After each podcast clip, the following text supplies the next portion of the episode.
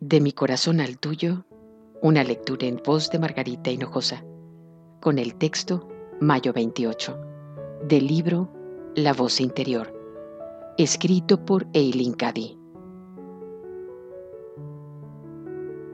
Si tuvieras que escalar una montaña muy alta, seguramente comprobarías todo tu equipo antes para ver si es seguro y si la cuerda está intacta, porque tu propia vida iría en ello.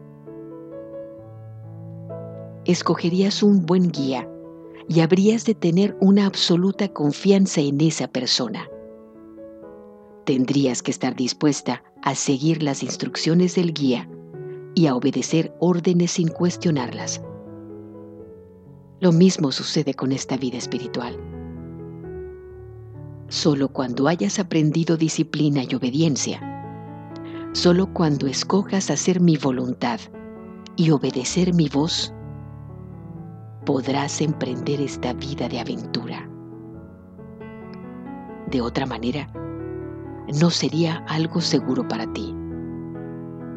Si te sientes detenida en un bache, revísate por dentro y averigua qué hay en lo profundo de tu ser que te impide seguir.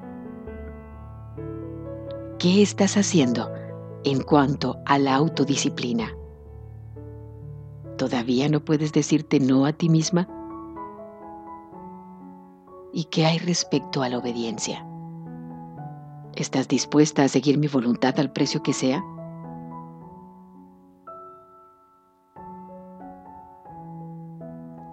De mi corazón al tuyo, una lectura en voz de Margarita Hinojosa.